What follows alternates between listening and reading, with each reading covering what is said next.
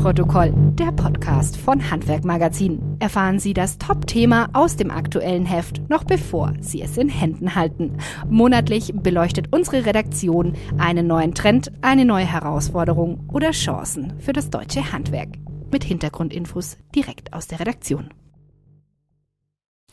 Herzlich willkommen zum Abnahmeprotokoll, dem Podcast von Handwerk Magazin.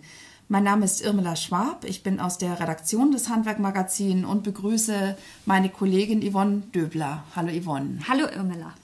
Yvonne, du hast das Titelthema zusammen mit unserem Autor Uwe Schmidt-Kasparek geschrieben in der aktuellen Ausgabe äh, Oktober 2020. Das Titelthema ist Flottenversicherung.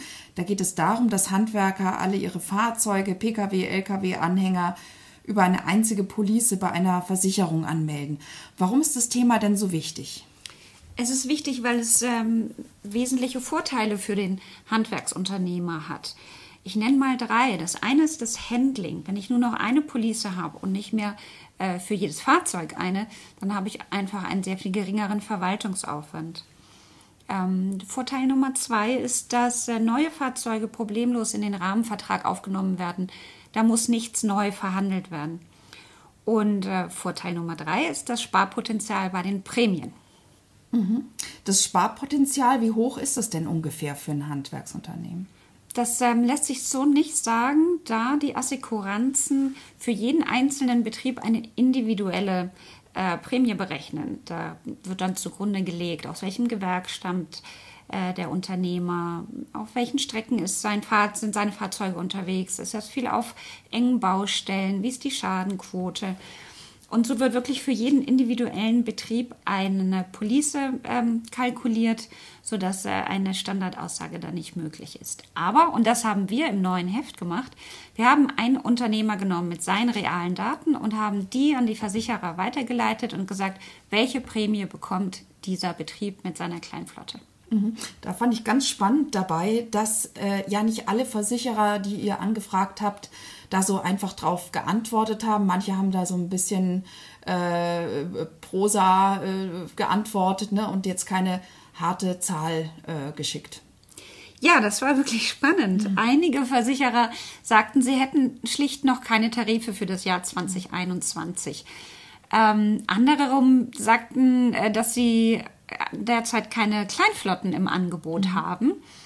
Und dann gab es auch die Versicherer, die sehr ehrlich sagten, dass ihre Konditionen ähm, vermutlich nicht konkurrenzfähig sind, die einfach nicht in einer, einem Tarifvergleich erscheinen wollten, weil sie das Gefühl hatten, sie wären einfach viel teurer oder weil sie wussten, dass sie sehr viel teurer sind als die günstigen Anbieter. Mhm. Ein sehr interessanter Aspekt. Gibt es denn noch einen Punkt in der Geschichte, der dich äh, überrascht hat? Ja, ähm, vor allem mal die Differenz der Prämien, die für unseren Handwerker ähm, da zutage traten. Also die, der günstigste Anbieter hat äh, die Flotte unseres Montagebauers für knapp 7000 Euro versichern wollen. Der teuerste Anbieter hat knapp 18.000 Euro aufgerufen. Oh, also das enorm. ist wirklich mhm. 11.000 Euro Differenz. Mhm. Das ist schon ähm, wirklich ein hohes Sparpotenzial, was mhm. Handwerksunternehmer für sich nutzen sollten. Ja, also da gibt es große Sparpotenziale. Jetzt ist es ja nur so, wir haben das ähm, relativ aufwendig recherchiert, beziehungsweise du und der Kollege Uwe Schmidt Kasparek in einer großen Tabelle alles übersichtlich angefügt. So ein Aufwand kann ja ein Handwerkschef oder will auch nicht betreiben. Wen kann er sich denn da so an die Seite holen oder was, äh, was ihn da unterstützt? Also das Internet hilft an dieser Stelle nicht, da die Policen ja individuell berechnet werden. Ich würde jedem Handwerker empfehlen, das zu tun, was wir auch gemacht haben. Uns, wir haben uns nämlich an einen Makler gewendet, der äh, Flottenversicherungsspezialist ist und haben ihm die Daten äh, und er hat für uns die Daten an die Versicherer weitergeleitet und gesagt, ich brauche bitte einen Tarif für diesen, unter, diesen Handwerksunternehmer. Ähm, ich würde insofern den Handwerkern empfehlen, sich an einen Makler zu wenden, der da spezialisiert ist. Und wer eine gute Beziehung zu seinem einen Firmenvertreter hat, das gibt es ja im Handwerk durchaus auch noch sehr viel, dem kann ich nur raten, den mit einzubinden, weil auch ein, ein Firmenvertreter kann, Vertreter kann äh, gute Konditionen bieten und kann nachverhandeln und kann mit der Prämie runtergehen. Da würde ich einfach transparent sein und sagen, hier, das ist das Angebot, was mir der Makler gemacht hat, mhm. bei der der Versicherung ja. muss ich so und so viel zahlen, könnt ihr damit.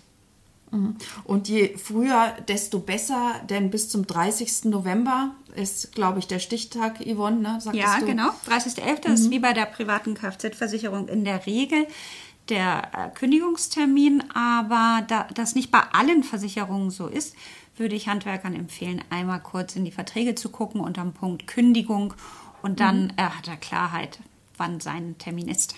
Ja, ne? also das heißt für die allermeisten noch äh, ein paar Wochen Zeit, äh, bis es vorbei ist für dieses Jahr. Dann kann man sich natürlich immer noch mal nächstes Jahr vorknöpfen.